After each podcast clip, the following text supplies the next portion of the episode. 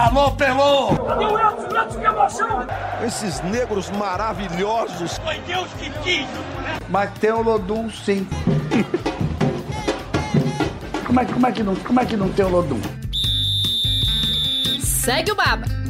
Salve, salve pessoal! Está começando o Segue o Baba de número 9. Eu sou o Juan Melo e estou mais uma vez com meu parceiro Pedro Tomé nessa edição super especial. Tudo bom, Pedro? Tudo bem, Juan?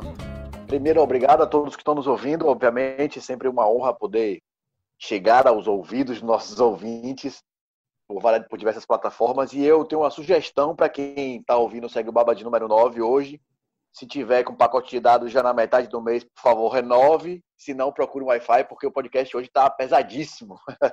Pois é, minha internet já está lenta aqui. Vou até apresentar os nossos convidados. Marcelo Barreto, tudo bom, Marcelo? Ô, Juan, tudo bem? Esse convite era irresistível para mim por duas razões. Primeiro, que sempre que eu sou convidado a ir à Bahia, mesmo que virtualmente, aceito na hora. E segundo, que eu sou que nem goleiro que no Baba quer jogar de centroavante, né? Se eu tenho a oportunidade de participar como convidado e tumultuar a vida do apresentador, amigo, aí é comigo mesmo. Tumultuar nada. E também, nosso convidado também especial, o Bruno Pivete, treinador do Vitória. Tudo bom, Bruno? Olá, Juan. Muito obrigado inicialmente pelo convite. Boa noite aí, Marcelo Barreto, nosso amigo Pedro. Sempre um prazer falar com vocês. Prazer todo nosso. Bruno, para esse início de conversa, a gente vai apresentar um, um pouco Bruno, para quem não é torcedor do Vitória, não conhece muito bem a, a trajetória do Bruno, que começou cedo, né? Desde, desde a adolescência já desenvolveu essa aptidão, essa vocação para ser treinador. Passou pelo Audax, foi auxiliar técnico no Atlético, é, comandou as categorias de base, depois chegou ao Vitória em 2019, quando foi auxiliar técnico do Carlos Amadeu, depois do Geninho, até ser efetivado como treinador do grupo principal em junho desse ano. Bruno, eu queria te perguntar como nasceu essa vocação de ser treinador, né? Você que não tem uma carreira como jogador de futebol, em que momento, em que momento você viu que ali era o que você queria fazer para o resto da vida? Juan, eu venho de uma família que respira futebol, né? Eu não sou diferente da maior parte dos brasileiros, né? Então a minha família sempre me incentivou muito nos esportes, principalmente no futebol. O futebol era a minha brincadeira de criança, né? Era minha, o que eu tinha ali para brincar era jogar bola com os meus primos. Infelizmente, eu não consegui dar sequência à prática do futebol na minha, na minha adolescência, nas categorias de base, né? Eu rumei para outra modalidade esportiva. É, fui um competidor aí durante anos de jiu-jitsu, mas nunca abandonei a minha paixão pelo futebol. Né? Quando eu cheguei ali no final da minha adolescência, eu decidi que queria ser treinador e iria enfrentar qualquer obstáculo que aparecesse na minha vida. Né? Como não tinha um lastro de ex-jogador e não conhecia ninguém da modalidade, eu resolvi realizar um caminho que pouca gente aqui no Brasil é acostumado a fazer. Né? Procurei ingressar no futebol por meio da universidade. Então, eu já prestei é, no vestibular o curso de bacharelado em esporte na, na USP, fui contemplado com uma vaga, né? E ali eu já comecei a, a me comportar como se fosse um estudante profissional começava a consumir todo o conhecimento nas diferentes disciplinas, mas sempre voltado ao futebol, sempre tentando transferir o conhecimento para a prática do futebol. E ali tive disciplinas não só da modalidade em questão, né, mas também fisiologia, preparação física, psicologia do esporte. E eu procurei sempre me aprofundar nas disciplinas, justamente para me preparar em todos os aspectos no âmbito teórico, né, para que quando eu ingressasse efetivamente na prática, eu pudesse fazer um bom papel e pudesse enfrentar né, todo o preconceito que eu sofreria, mas é, já, é, já era sabedor disso desde do, de quando eu tomei a decisão e ouvi muitos nãos na minha vida. Né? O que foi um diferencial para mim foi que, como eu tinha esse comportamento na universidade, isso abriu muitas portas e uma delas foi um intercâmbio que eu tive a oportunidade de fazer na, na Faculdade de Desporto da Universidade do Porto, em que eu tive contato com a metodologia de treino, que é a periodização tática. E lá em Portugal, eu tive uma, uma relação muito próxima com o professor Vitor Frade, né, que é o criador dessa metodologia. Então, eu tinha aulas com ele pela manhã e à tarde eu fazia estágio no Futebol Clube do Porto. Então eu tive a felicidade aí de poder absorver tanto os conhecimentos teóricos dessa metodologia de treino, como também o conhecimento de ordem mais prática, né? Ali, quando eu regressei ao Brasil, eu já comecei a fazer estágio com no Pão de Açúcar Esporte Clube, né? Que depois veio a ser o Aldax é, São Paulo e agora é o Grêmio Osasco Aldax, né? Devido às transições que passaram ao longo dos anos. E esse clube, para mim, esse projeto, eu, eu costumo dizer que foi a minha faculdade da prática. Ali eu exerci todas as funções possíveis e imagináveis no futebol. Fui preparador, primeiro estagiário, né? Como todos nós começamos aí. Fui estagiário, preparador físico, fisiologista e passei a ser auxiliar técnico. E quando eu fiz essa transição da, da departamento de preparação física, fisiologia, para as questões de ordem mais técnico, táticas do jogo, eu tive a felicidade de trabalhar com grandes treinadores que estão no mais elevado rendimento hoje do futebol nacional, como o Antônio Carlos Zago, o Fernando Diniz, e eles puderam amadurecer muito, né, aquilo que eram as minhas ideias de jogo, a minha metodologia de treino, contribuíram muito para a minha carreira. E foi quando em 2015 eu recebi o convite para ser treinador principal pela primeira vez na minha carreira do sub-20 do Clube Atlético Paranaense. Lá nós fizemos um grande trabalho do ponto de vista de resultados desportivos, né, propriamente ditos, mas também é, na contribuição para a revelação de grandes jogadores que serviram aí anos e anos à categoria profissional do Atlético. Dado esse bom trabalho, eu fui promovido à categoria profissional e foi ali que eu comecei a minha parceria profissional com o professor Paulo Autuori. E eh, foi o treinador assim que eu tive uma, uma é, convergência de ideias é, fenomenal, porque nós pensávamos o jogo de maneira semelhante. É claro que sempre eu colocava ali reflexões, contrapontos, mas nós seguíamos ali as mesmas linhas, né, tanto do ponto de vista do modelo de jogo, mas também da metodologia de treino. E fizemos um grande trabalho né, em 2016, iniciamos a temporada 2017 depois desse projeto que eu considero de sucesso assim na minha carreira, né, eu tive a oportunidade de fazer um trabalho também na Ferroviária de Araraquara, fomos campeões lá, e ali um cenário que eu saí da disputa de uma Copa Libertadores da América para a disputa da série da, da Copa Paulista, né? Foi um abismo ali, mas que nós que estamos no futebol temos que estar preparados para isso, porque eu costumo dizer que é, aprende no futebol quem está no campo, efetivamente no campo, nas situações problema que a modalidade nos impõe diariamente, e ali você vai aumentando a sua diversidade de soluções para os problemas que aparecem. Né? Depois da ferroviária, tive a minha segunda experiência internacional no Ludogorets, da Bulgária, em conjunto com o Paulo Tuori também. Né? Fiquei lá um ano e foi uma experiência assim tanto do ponto de vista profissional como do ponto de vista pessoal é, extremamente importante para minha vida você se comunicar em outro idioma lá no caso eram outros idiomas né? Porque era uma verdadeira torre de Babel tínhamos jogadores brasileiros búlgaros é, poloneses jogadores do Congo.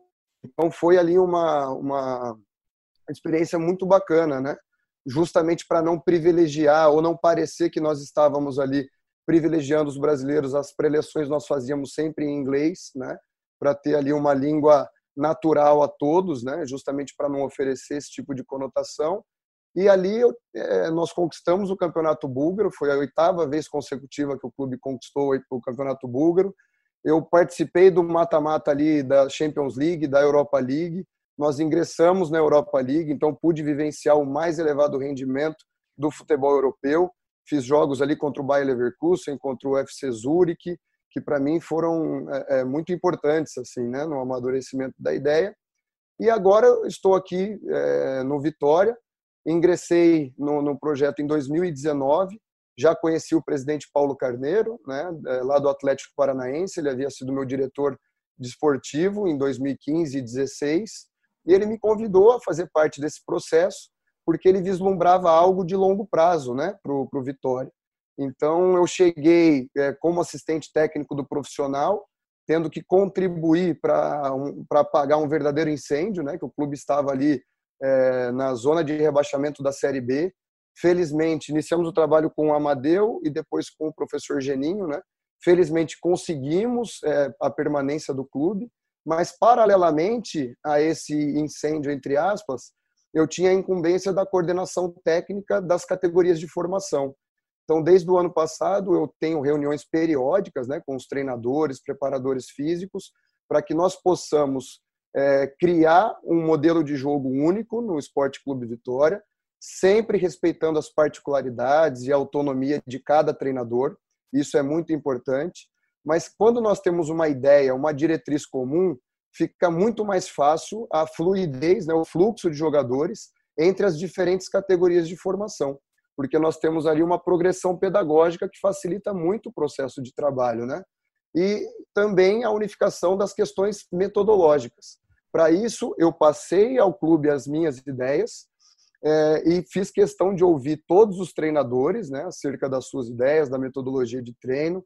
É, fiz uma pesquisa dentro do clube para saber qual era o DNA do, do Vitória, qual que eram os aspectos tradicionais, para que nós pudéssemos fazer uma compilação né, de todos esse, todo esse material e criar um documento orientador para o clube. Então, hoje nós já criamos esse documento, hoje todas as categorias seguem é, o mesmo padrão estabelecido né, por todos nós. Costumo dizer que o padrão não foi estabelecido por mim, mas foi sim um projeto construído a várias é, cabeças, né, várias ideias, e hoje nós esperamos aí ter os resultados de curto prazo, que o futebol sempre exige, né? para que nós possamos colher os benefícios de médio e longo prazo que foram plantados desde o ano passado.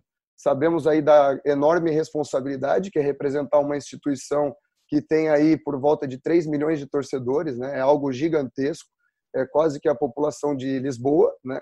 Quando nós falamos na Europa que tem um clube com 3 milhões de pessoas, fica até difícil eles dimensionarem né, a, a grandiosidade dos clubes brasileiros. E hoje eu estou extremamente satisfeito, é, desempenhando bem o trabalho, tenho a confiança do corpo diretivo, dos jogadores e esperamos aí fazer uma excelente Série B para conquistar o, acesso à Série A, né? E quem sabe o título também da, da, da Série B. Esperamos que os resultados possam contribuir para isso. Bruno, que só tem 36 anos, né? Um, é um ano mais velho do que o jogador do, do Vitória mais, mais experiente, que é o Marcelinho, que tem 35 anos. O espaço é, é de vocês também, amigos. Podem, podem perguntar, participar à vontade. Eu queria aproveitar a deixa de, dessa primeira fala de Bruno, de Bruno Pivetti, para poder relembrar que falo do peso do podcast, porque a gente fala de fato pessoas que entendem em altíssimo nível futebol. O, o Bruno Pivetti tem um livro escrito, Periodização Tática, Futebol, Arte em, em alicerçado em critérios. É pensar o futebol de fato, né? não só praticar, mas também pensar o futebol. A gente fala, além dessa, do conceito de periodização, Bruno, é, passa muito pelo treinamento baseado na ideia de jogo, na formação de jogo. E você falou já aí nesse, no final da sua fala dessa questão do, do, da necessidade de resultados em curto prazo. E isso tem muito forte no Vitória nos últimos anos. Vitória, no ano passado, teve cinco treinadores, uma rotatividade muito grande. E a gente está num ano extremamente atípico, né? A gente tem jogo praticamente a cada dois dias, tempo de recuperação muito curto, tempo de treinamento ainda mais curto. Treinar virou o artigo de luxo. Como é para você lidar com isso, com esse calendário, com essa pressão e ao mesmo tempo tentar, tentar não conseguir que os jogadores entendam o projeto, entendam a sua ideia de jogo e também lidar com a pressão de resultados a curto prazo, pressão de imprensa, pressão de, de que às vezes vem da diretoria, do conselho diretivo. Como é lidar com essa cultura do futebol brasileiro que ainda é muito forte, muito pesada? Primeiro, Pedro, nós temos que ter convicção naquilo que nós estamos fazendo e confiança absoluta, né? Isso, é, nosso grupo como um todo conseguiu atingir esse nível, né? A partir disso, nós temos que fazer a nossa ideia evoluir. Como você disse, nós não temos muito tempo de treinar, né? Então não podemos perder tempo com aspectos acessórios que não são vitais né, para o processo, como, por exemplo, o físico sendo desenvolvido de maneira desconexa da questão tática. Então, nosso, nosso treinamento ele é essencialmente tático e a questão física, técnica, psicológica, ela é desenvolvida por arraste, né, de maneira natural nos diferentes exercícios que nós propomos no, no nosso dia a dia. Né? Nós vivenciamos uma situação extremamente atípica e eu acabei de passar por uma tormenta, né? porque nós regressamos aos treinamentos presenciais, mas não podia, aliás, teríamos que, que respeitar o distanciamento social, então não tinha como realizar trabalhos de, de, de conjunto, né? trabalhos de ordem mais coletiva, porque você necessitava ali respeitar o distanciamento social, porque, obviamente, saúde em primeiro lugar e o, o Vitória respeitou é, é, à risca né, todos os protocolos estabelecidos pelos órgãos competentes. Agora, a partir do momento que nós é, é, tivemos a oportunidade de fazer os treinos de conjunto, eu já comecei a desenvolver a questão tática desde o primeiro dia, né? E isso acelerou muito o processo. Só que aí veio a informação que nós jogaríamos é, quarta pela Copa do Nordeste, quinta pelo estadual, sábado pela Copa do Nordeste, domingo pelo estadual. Quem não conhece o processo de preparação para um jogo não tem o dimensionamento da dificuldade que foi criada em, em, em, em relação a esse contexto, né? Porque nós temos ali que preparar a equipe é, é, em treinamento, fazer análise do adversário, fazer análise daquilo que foi o jogo anterior. Então, assim, eu praticamente não dormi, eu tô sem voz até hoje, né? Porque muita coisa nessa hora você tem que fazer no grito, né? Mas é, conseguimos passar por essa tormenta e felizmente fizemos um bom início ali da Série B, que é extremamente importante pontuar. Ganhamos o nosso jogo em casa, e aí jogamos contra o Figueirense, que foi uma partida duríssima em Florianópolis na terça-feira. Conquistamos o empate, poderíamos ter saído com a vitória, mas agora já temos jogo na sexta-feira de novo. Então, o treino em si, é, mais o deslocamento com viagem, o treino em si acaba sendo em sala, né?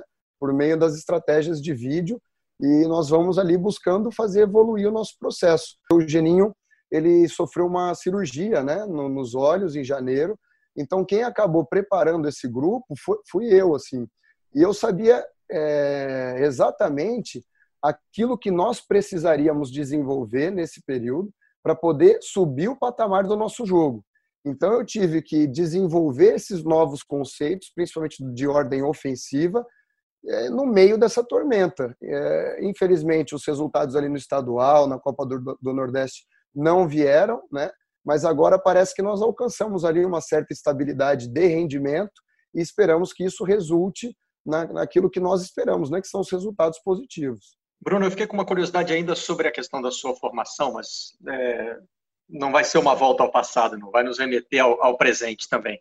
Você disse que foi estudar futebol porque não, né, não conseguiu ser jogador, isso é comum no nosso meio também. Aqui está cheio de peladeiro frustrado, é. né?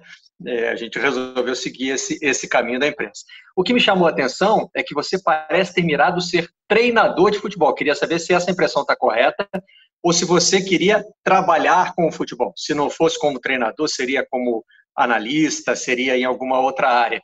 E também me chamou a atenção a questão do preconceito. Né? E o Juan falou que no Vitória tem é, um jogador quase da sua idade, você já deve ter trabalhado com jogadores mais velhos do que você. Preconceitos que você enfrentou são dessa linha, de ser muito jovem, de não ter sido jogador, o famoso chupou laranja com quem? O que você teve que enfrentar aí? Ou é a concepção que você traz para o jogo? E nisso eu acho que a gente é, pode trazer de volta para o presente, né? Essa visão de jogo, ela ainda é vista com um certo pé atrás no futebol brasileiro? Na verdade, Barreto, eu costumo brincar, né, que a minha maior contribuição ao futebol foi não ter jogado. Porque eu, eu, eu privei o futebol, futebol de, se deparar, é, de se deparar com o meu talento inexistente. Né? Mas eu mirava sempre, o meu foco sempre foi ser treinador. Mas eu sabia que pela, a, pela minha, pelo meu histórico, né, ou pelo meu não histórico, melhor dizendo, de jogador, eu teria que ingressar no futebol é, nos caminhos que o futebol me oferecesse. Então, foi o caminho ali, primeiro do estágio, depois da preparação física, da fisiologia, e uma vez dentro do mercado, eu fui direcionando os meus esforços ali para poder, quem sabe um dia alguém olhar e falar, não, ele tem capacidade para ser auxiliar técnico. E aí depois, para ser treinador, seria um caminho aí natural. Foi essa estratégia de carreira que eu tracei, né? E paralelamente a essas funções que eu exerci, eu sempre procurei ter o olhar de treinador.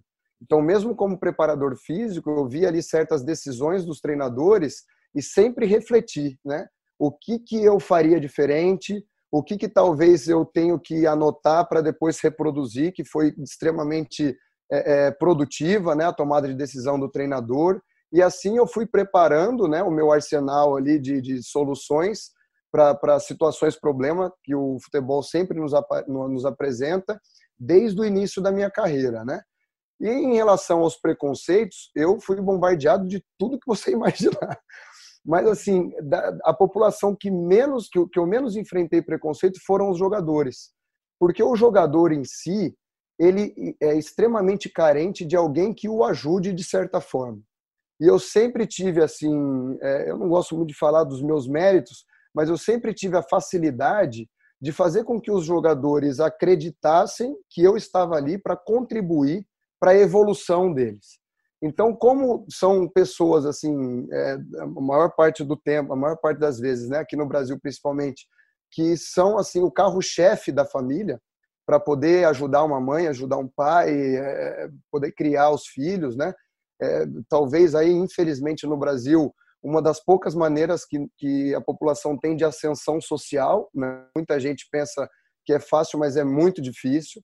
O, o funil ali da competitividade é extremamente estreito, né? passam muito poucos ali que conseguem chegar em nível profissional. Mas voltando assim, a partir do momento que eles vislumbram que você está ali para ajudar, eles se abrem completamente e começam a, a, ouvir, e aí aquilo que você fala faz sentido para eles dentro de campo, e cada vez mais você ganha a adesão né, dos jogadores.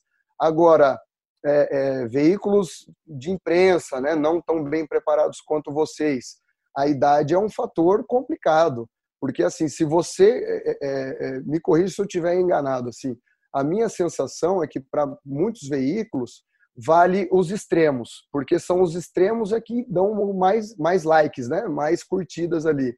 O que interessa é você estar tá ou extremamente por cima ou extremamente por baixo. Então, se você é novo e ganha, você passa a ser o novo Guardiola, o gênio, o vanguardista. Se você perde, você é muito novo, que não tem experiência de vestiário, é um teórico. Aí, quando me chamam de teórico, eu falo, pô, mas eu estou muito mais tempo na prática do que eu passei na teoria, né? Então, aonde que está toda essa teoria, né? Todo esse corpo teórico. E para os mais experientes é a mesma coisa, né? Se perde, é, já é taxado de ultrapassado. E se ganha, é o experiente que sabe gerir vestiário. E às vezes eu vejo isso dentro de uma mesma temporada com o mesmo treinador. Né? Aquele cara que pô, era um gênio ontem, hoje já não serve mais. Né? É, é igual eu costumo brincar assim, eu, é, do jogo, por exemplo, que nós fizemos com o Sampaio Correia, questionaram muito a questão da preparação física da equipe. Eu olhei os dados, hoje a gente é municiado de dados, né? Não, a nossa intensidade foi ok, foi a quarta partida mais intensa do ano, né? Agora, nós erramos certas saídas de bola que te obriga a correr para trás, de maneira desesperada para salvar o seu gol. Isso gera um cansaço mais pronunciado e que pode repercutir ali no final do jogo. Agora, a intensidade não foi um problema. Tanto é que no jogo do Figueirense, nós fizemos a partida mais intensa do ano. Né? Atingimos o nível ali de 109. Hoje eu estava vendo o Atlético de Madrid atingir o nível de, com o Red Bull Leipzig, atingiu 115 em termos de, de intensidade de, de jogo. Então, pô, atingimos 109. Será que uma equipe consegue ser bem preparada fisicamente em 48 horas? Porque nós jogamos no sábado, repetimos o jogo na terça. O que nós fizemos ali para que a equipe não fosse bem preparada no sábado e fosse bem preparada na terça? Não tem mágica assim no futebol, né? Então, essas são as reflexões que às vezes eu faço e procuro sempre filtrar muito as informações, justamente para que as, as críticas destrutivas não influenciem negativamente no meu trabalho. Né? Bruno, ainda sobre essa função do, do, treinador, nos últimos anos a gente viu o surgimento de jovens treinadores, né? O Zé Ricardo, o Jair Ventura, o Carilli, Barbieri. Alguns tiveram sucesso, outros nem tanto. Agora a tendência me parece ser o técnico estrangeiro, né? São, estão ganhando espaço no, no futebol brasileiro. Eu queria que você me falasse o que, é que você pensa em relação sobre essa cultura do treinador no Brasil. É um modismo, não é um modismo, é convicção, não é convicção? O que você pensa disso? Eu vejo o cenário brasileiro é, como sazonal e, e, tem muito modismo, sim, sabe? Agora, eu acredito que a competência do treinador não está na idade, não está no país de nascimento, se nasceu no Brasil ou nasceu fora. É claro que nós sabemos que é, o Brasil cresceu muito na capacitação de treinadores nos últimos anos. Agora, a Europa vem fazendo isso há muito tempo. O Barreto morou em Londres e sabe aí da dificuldade que se tem lá na Europa para você tirar uma licença e ser devidamente um treinador. Hoje, é, o Brasil está muito bem nisso, né? tem excelentes cursos aí oferecidos para os treinadores, mas a Europa começou antes. Então, a tendência de uma melhor formação europeia ela é maior. Não estou dizendo aqui que o treinador europeu seja melhor que o brasileiro, não é isso porque a formação não é só dentro de sala, a formação também é na prática. Esse conhecimento tácito, ele tem que ser levado em consideração, né? E os treinadores brasileiros, por essa, intui essa intuição, essa capacidade intuitiva, também têm os seus méritos, né? Agora, eu já vi muitos treinadores estrangeiros que vieram ao Brasil e de repente também não obtiveram sucesso, porque o sucesso ele não tem a ver somente com a capacidade do treinador. É claro que o treinador, sendo capaz, ele tem, aumenta a chance de sucesso. Agora, tudo vai também do contexto que ele pega, né?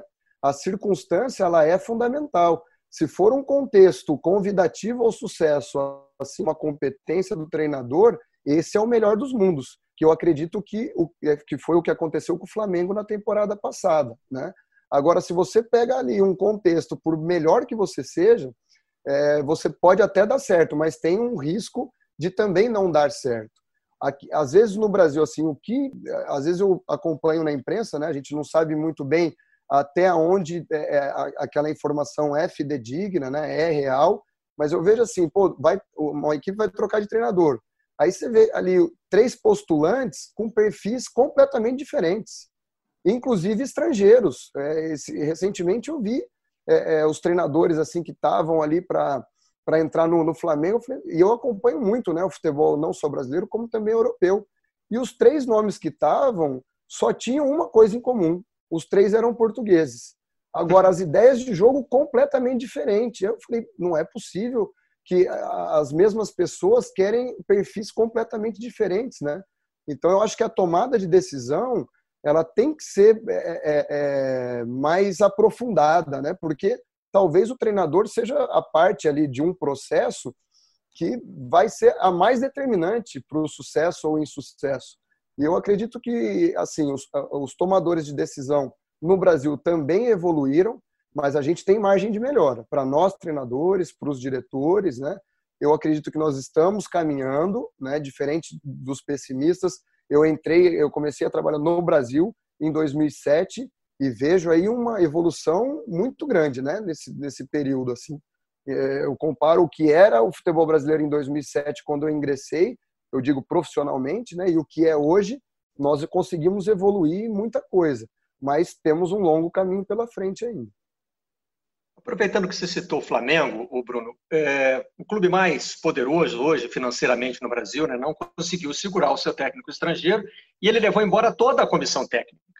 E aí o Flamengo foi atrás de outro treinador, que a gente já viu em duas rodadas do Campeonato Brasileiro, que chegou com ideias diferentes e trouxe também a sua própria comissão técnica. Né? É, você acredita que o futebol brasileiro, nessa evolução, você acabou de destacar, está caminhando para ter projetos por clube e que não e que não não sigam mais nessa direção? Se, por exemplo, né, vou bater na madeira aqui, mas se o seu trabalho não durasse muito no Vitória, é, você acredita que o Vitória já estaria preparado para manter a filosofia que está sendo implantada aí coletivamente? Assim, Barreto, eu posso citar os clubes que eu já trabalhei, né? Então, assim, o Atlético Paranaense tem um projeto muito sólido. Então, mesmo quando se, se teve a, a, mudança, né? Eu saí, outros profissionais saíram, a linha orientadora do processo se manteve e nós vimos ali o que resultou nisso, né? Nós sabíamos, quando eu entrei no clube em 2015, já se falava da conquista de títulos internacionais, títulos de Copa do Brasil, e foi a linha orientadora que deu muito corpo aos resultados é, é, é, é que o Atlético Paranaense obteve nos últimos anos, né? E acredito que é um clube que vai conseguir manter esse legado durante muito tempo, porque o principal tomador de decisão ele está completamente alinhado e foi ele que implementou essa ideia. Um outro projeto muito sólido é o da ferroviária. Então, lógico, num, numa, numa proporção menor, né? Mas é um clube que já vai aí para sua quarta disputa de campeonato paulista seguida. Então, a Ferroviária era um clube que chegou à quarta divisão paulista. Eu joguei contra a Ferroviária na Série A3, na Bezinha, que é a quarta divisão, e hoje tem um projeto sólido porque o principal tomador de decisão, que é o Pedro Martins, se manteve no, no projeto. Teve uma saída momentânea ali para a Federação Paulista, mas regressou. E o Paulo Carneiro, agora no Vitória, ele está seguindo essa mesma linha, porque viu é, aquilo que foi implementado no Atlético Paranaense lá no início.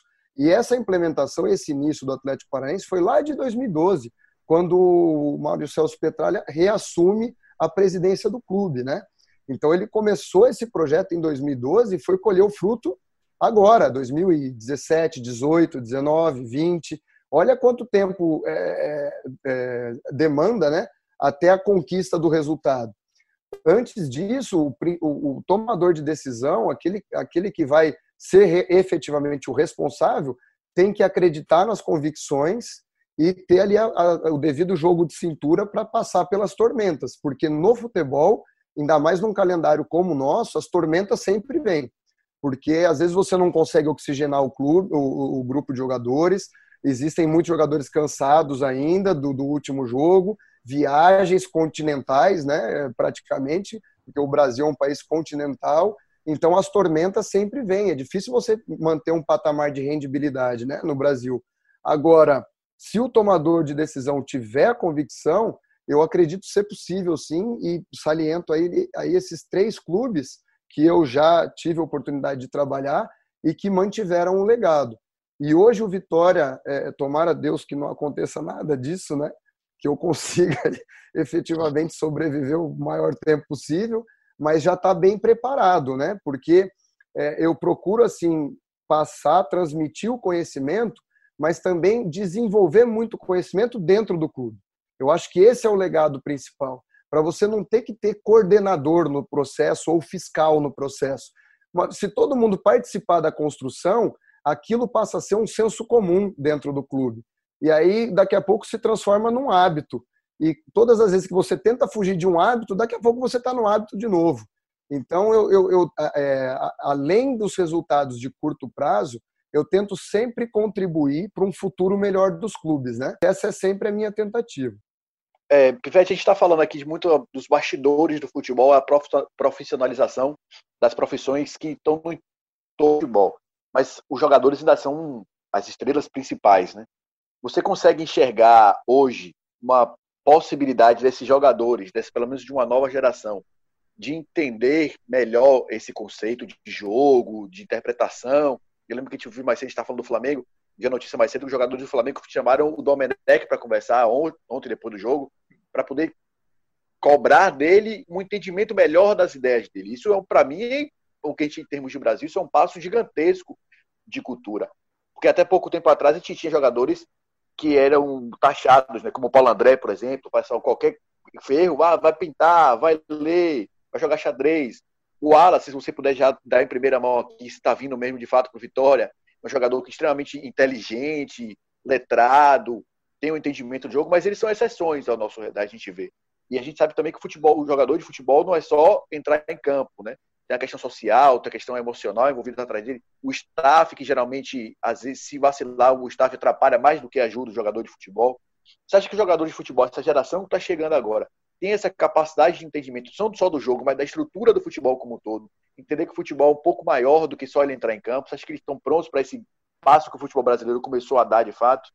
Sem dúvida, Pedro, porque assim, a maneira que os jogadores brasileiros são forjados, que na maior parte das vezes é no futebol de rua, né? Eles adquirem uma inteligência de jogo muito pronunciada. Então, assim, é, é absurdo o nível de, de, compreensão e leitura que o jogador brasileiro tem, né?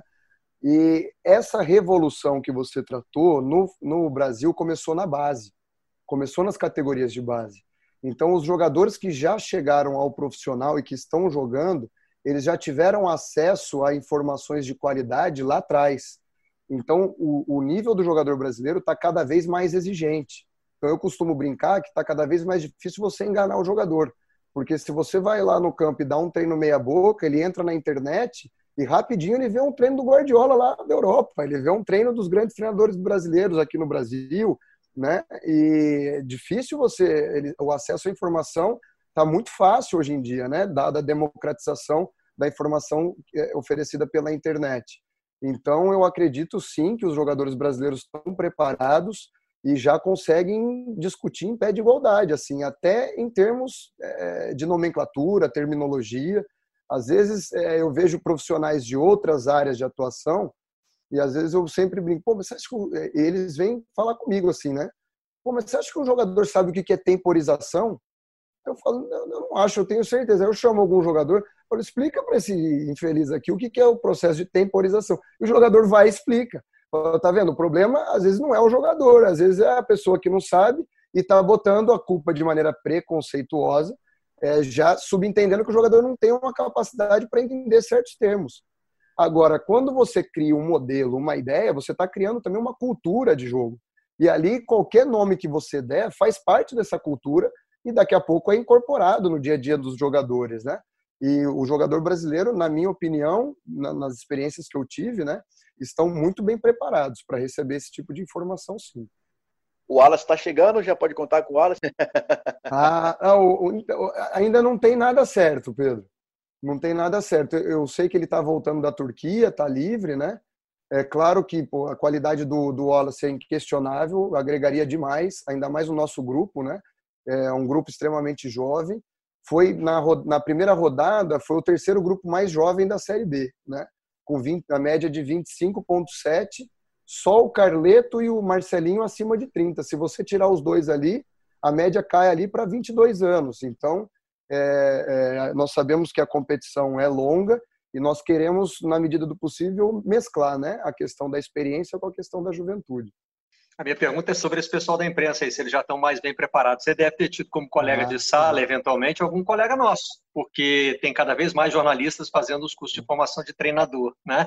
E eu vou aproveitar para fazer um jabazinho.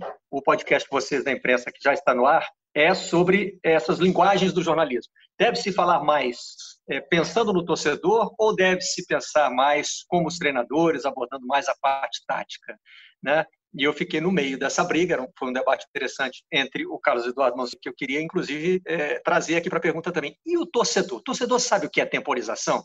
Ele precisa saber?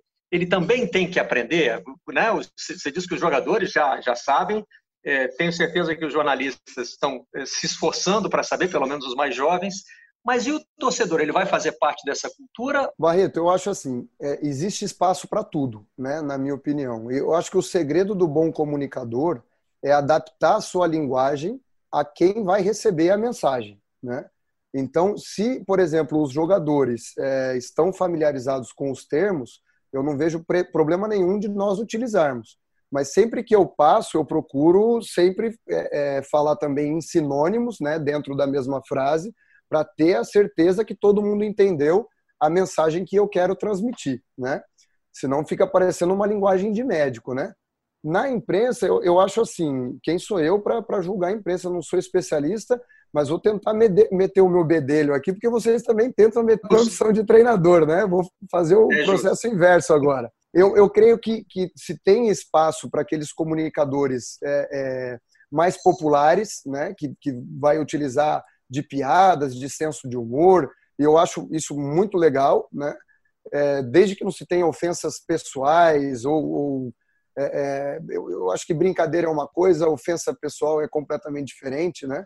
Eu não, não, não gosto desse humor assim que, que procura deixar a pessoa para baixo, que atinge pessoalmente, mas acredito que tem assim espaço, porque futebol no final é diversão, né? Futebol é alegria e acho que é, isso faz parte também do entretenimento.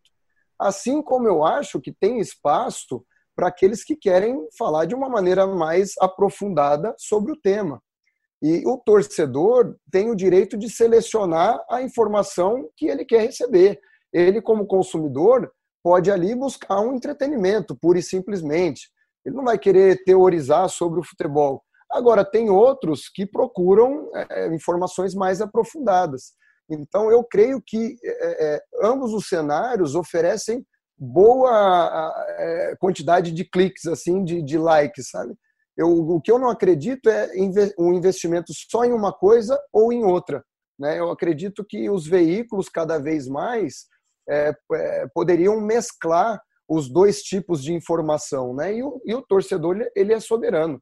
O torcedor é soberano perante o treinador, perante os jogadores e perante a imprensa.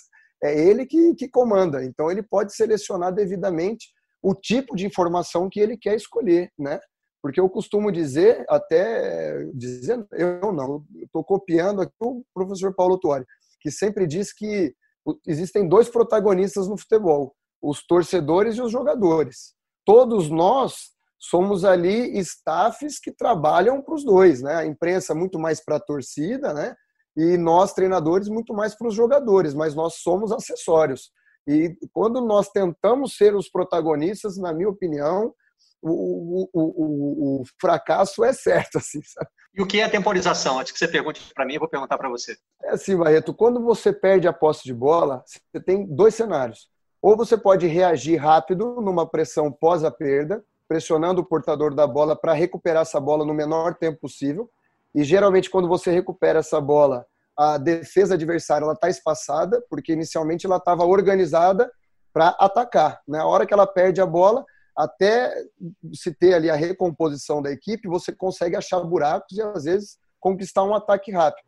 Se o adversário for eficiente em retirar essa bola da zona de pressão, aí é que entra a temporização que é o que? Você tirar tempo e espaço do seu adversário, retrocedendo as linhas de marcação, é, para oferecer tempo para que, que o bloco defensivo como um todo possa passar a linha da bola, dependendo do modelo de jogo, né, das ideias de jogo, mas que você tenha a, a retirada de tempo e espaço do adversário para dar o devido tempo para a equipe se recompor no bloco defensivo e poder se organizar da melhor maneira para recuperar a bola novamente.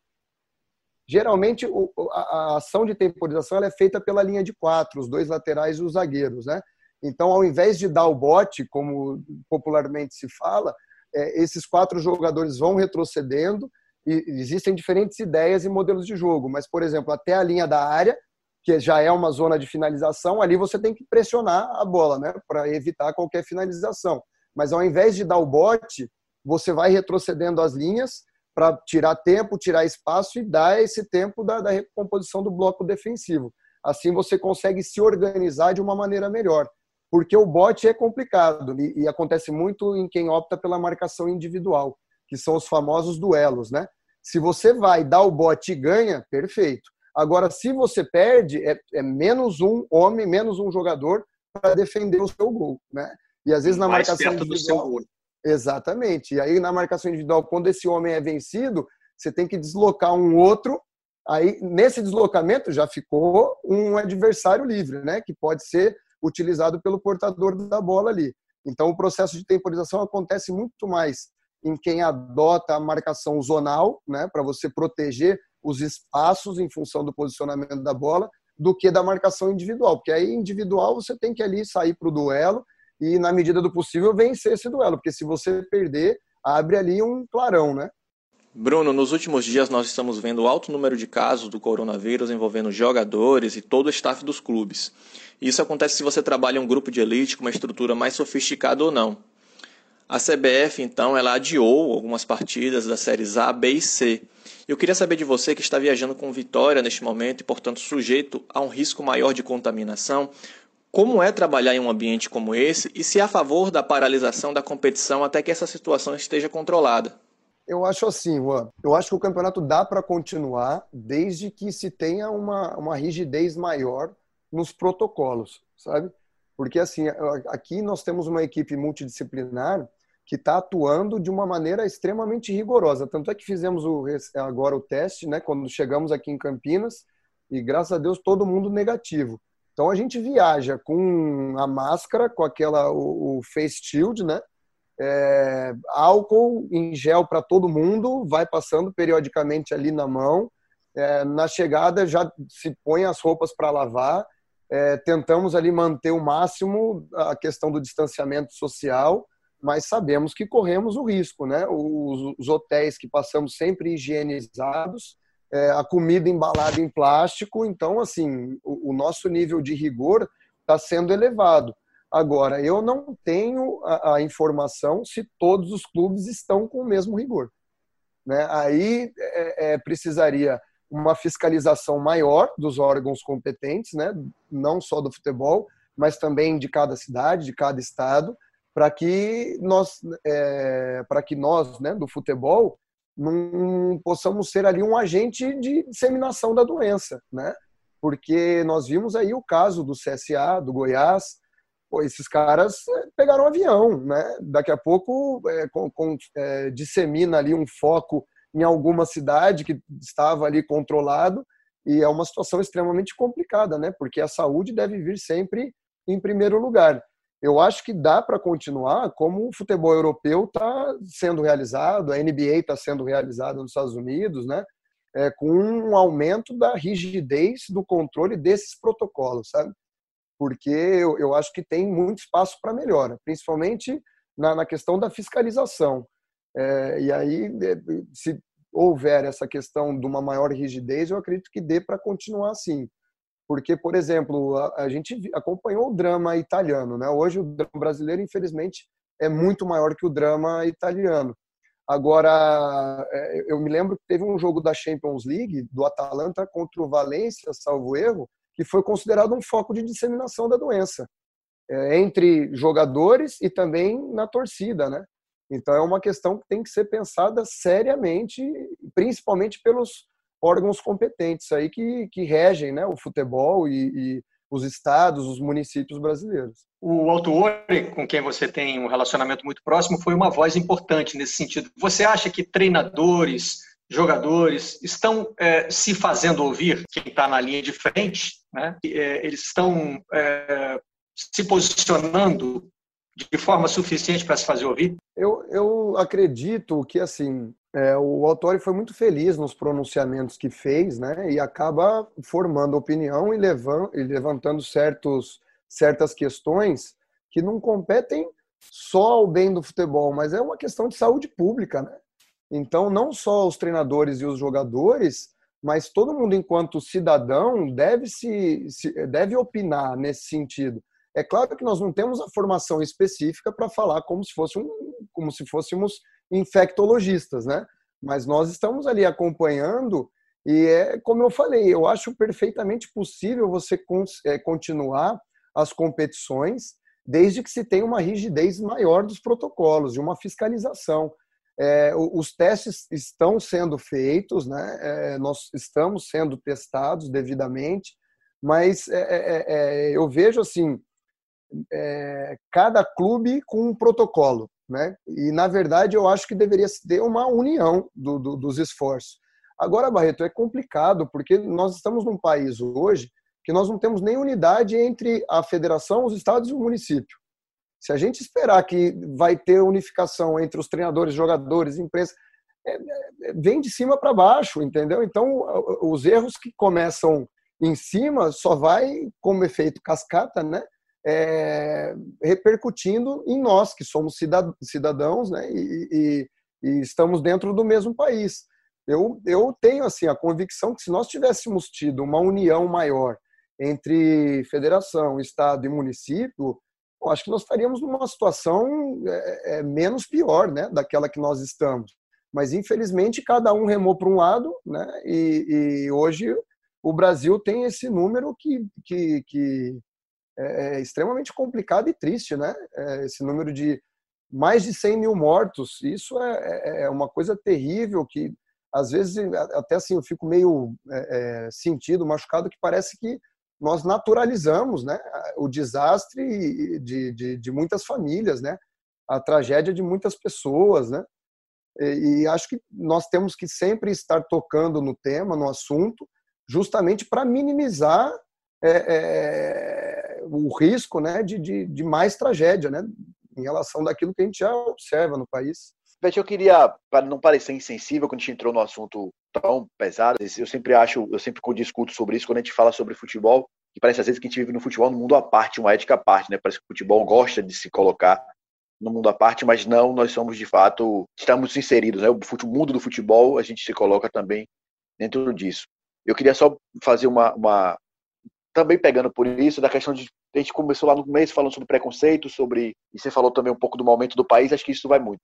A, a questão cultural, né? Da inteligência, da, do consumo da cultura, do estudo, Acho que tem um exemplo muito claro hoje, quando o Leipzig foi, foi classificado, o time de 11 anos de um projeto fortíssimo.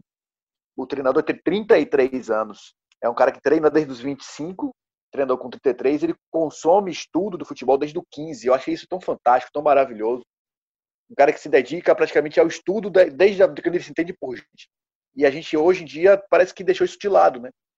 Dentro do futebol, isso também tem um pouco de preconceito. Você consegue enxergar o porquê que, principalmente no futebol, o futebol parece que é uma trincheira da, da ignorância em algum momento. Você consegue enxergar o porquê que existe tanto preconceito para os estudiosos, seja da área de jornalismo, mas principalmente para vocês que estão na linha de frente como treinadores? Assim, Pedro, eu acho que a superficialidade ela é convidativa, porque ela, ela, né, você tem menos esforços envolvidos, né, do que aprofundar em um determinado tema, né? E quem não se aprofunda tem uma visão geralmente míope das coisas. É, e, e, acaba tendo preconceito com aquele que se aprofunda. Aí estudar é errado e não estudar é que é o correto, né? Porque já que eu não consigo estudar, totalmente, to, todas, as, todas as pessoas que estudam estão erradas, né? Porque eu estou certo. Eu acho que quanto mais você se aprofunda num tema, é claro que você não. É, é, é eu, eu, sempre tenho uma frase assim para mim que conhecer sem aplicar é ainda não conhecer, ou saber sem aplicar é ainda não saber. Eu não acredito na, na questão teórica desmembrada da questão prática, né? Eu acho que a, a teoria ela é muito importante para oferecer alicerce para aquilo que você vai fazer na sua prática de atuação em qualquer área, né? É, profissional assim do, do, do, ser humano. Então eu sempre fiz o caminho inverso, né, do que a norma. Sempre procurei me aprofundar em, em vários temas, mas sempre tentando resgatar é, é essa disciplina ou um determinado tema para o futebol, né? E eu creio que isso foi o que o professor, por, exemplo, o professor Vitor Frade sempre fez e conseguiu criar uma metodologia de treino que hoje coloca é, como os principais treinadores do mundo portugueses que beberam dessa fonte, né? Você pega hoje um Luiz Castro no Shakhtar Donetsk, você tem o Paulo Fonseca na, na Roma, você tem o Carvalhal que estava sendo pretendido no Flamengo até dias atrás, é, muito bem no Rio Ave e agora no Braga. Você pega o José Mourinho, que foi o maior expoente né, dessa metodologia, o sucesso que ele fez nos últimos anos, hoje tendo sucesso de novo novamente no Tottenham, o Marco Silva sempre fazendo boas campanhas na Premier League. Então não foi à toa que os, os portugueses chegaram a esse nível, né? Foi porque eles se aprofundaram, estudaram não só a questão teórica, mas também como aplicar essa teoria que eles desenvolveram. E eu acho que esse é o grande mérito. E existe, assim, no Brasil, a gente não pode generalizar, porque existem muitas é, é, pessoas hoje dentro do futebol que se aprofundam, sim, se preparam, né? Às vezes a gente tem uma, uma, uma certa visão generalista e que não corresponde à realidade. Tem muita gente para surgir ainda no futebol brasileiro que ainda não teve a sua oportunidade, mas se aprofundou, se preparou, né? Muita gente já dando certo, que realizou esse caminho e pouco a pouco, com a conquista de resultado principalmente, nós vamos é, achando o nosso caminho. É claro que existe espaço para o profissional que opta pela superficialidade e existe espaço para aquele que se aprofunda. Como você falou, o Nagelsmann, é, eu acompanho ele desde o Hoffenheim. Ele foi campeão alemão do sub-20, é o único título que ele tem na carreira. Campeão alemão do sub-20 com o Hoffenheim. E na altura ele estava sendo preparado para ser o próximo treinador principal. Só que aquilo é, demoraria uns cinco anos, né? Ele vivenciaria a base, foi um jogador ali do clube que se contundiu muito, e ali com 29 anos ele se deparou, 28, só vou ele se deparou com uma doença do treinador principal e aceleraram o processo e colocaram ele como treinador principal. Como ele já estava vivenciando o processo do clube há muito tempo, ele só transferiu aquilo que ele fazia nas categorias de base para a categoria profissional. E deu certo. E hoje ele se alinhou com um projeto extremamente bem sucedido, não só em Leipzig, mas também, por exemplo, a gente vê aqui no Brasil, o case aí do Red Bull Brasil, é, com muitos profissionais que eu tive a oportunidade de trabalhar no projeto do Pão de Açúcar, do Aldax, né? e conquistando os resultados que estão conquistando, porque o nível de organização e aprofundamento é muito alto. Né? E, os, e os treinadores que ingressam nesse projeto precisam estar preparados para poder servir o processo. E não o contrário, né? não é o processo que serve o treinador, mas é o treinador que é peça fundamental ali do, do, do processo. E hoje eles já estão conquistando os resultados que eles estão semeando, plantando desde há, há muito tempo atrás, né? E aí o fato dele ter 33 anos, a competência de uma pessoa ela é estabelecida sim pela quantidade de anos de prática, então é importante, mas tem um outro fator, que é a qualidade. Então, um indivíduo pode ter muito mais qualidade de prática em um ano que o outro teve em 10. E isso também deve ser levado em consideração para colocar as pessoas mais jovens também como capazes de obter bons resultados e, é, e sendo a idade não um, não um empecilho, mas sim uma, uma vantagem, né? Que você, é, é, é de repente, é, tem que correr atrás de, de, de, muitos sonhos, então você não pode vacilar, não pode errar, seu nível de atenção tem que estar sempre é, no, no mais elevado nível, né? E tem essas vantagens. Agora, os treinadores experientes também têm as suas vantagens. São anos e anos de prática de uma pessoa inteligente observando o mesmo fenômeno. Então, esse tipo de conhecimento não tem preço, não é um conhecimento que eu posso buscar na universidade. E eu sempre é, é, é, tive a sorte de trabalhar com grandes profissionais experientes que me ensinaram muita coisa. O, o, Paulo Tuori, agora o Geninho, foi fundamental na minha carreira e vou agradecê-lo aí o, o resto da minha vida, porque aprendi muito na questão da gestão do grupo, na questão da implementação de ideias, trato com diretoria, e isso é fundamental. Agora, os dois precisam, os, os dois tipos de profissional precisam estar sempre conversando, dialogando e não brigando entre si, né? Tem espaço para todo mundo e não é a idade que vai te dar emprego ou te tirar emprego, né? Ou deveria ser assim, né, na minha opinião. Vamos chegando agora ao final do Segue o Baba. Eu agradeço demais a participação de todos, por esse papo em alto nível.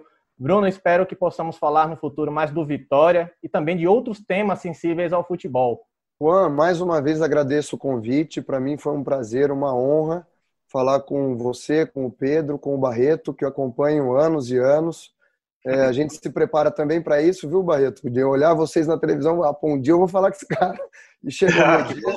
Te admiro demais. É, é, você, é, para mim, é um dos exemplos positivos né, na imprensa brasileira. Obrigado. Parabéns pelo, pelo trabalho e para mim foi um prazer poder é, ter esse contato contigo na noite de hoje. Muito obrigado e obrigado por ter sido generoso e me dizer assim, eu te acompanho desde criança, né?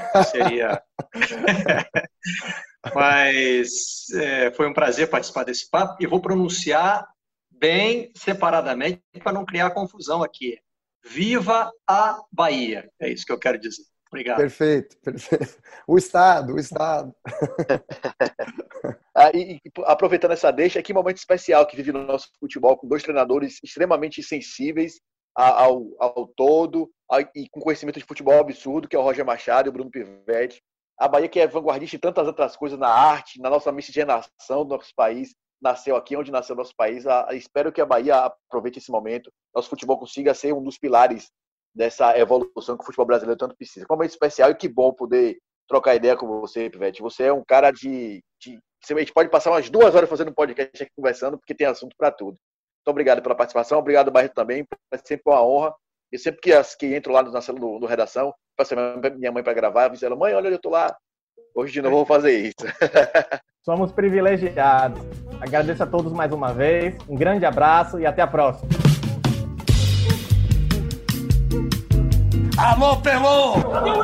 que emoção! Esses negros maravilhosos! Foi Deus que quis! Mas tem o Lodum, sim. como, é, como, é que não, como é que não tem o Lodum? Segue o Baba!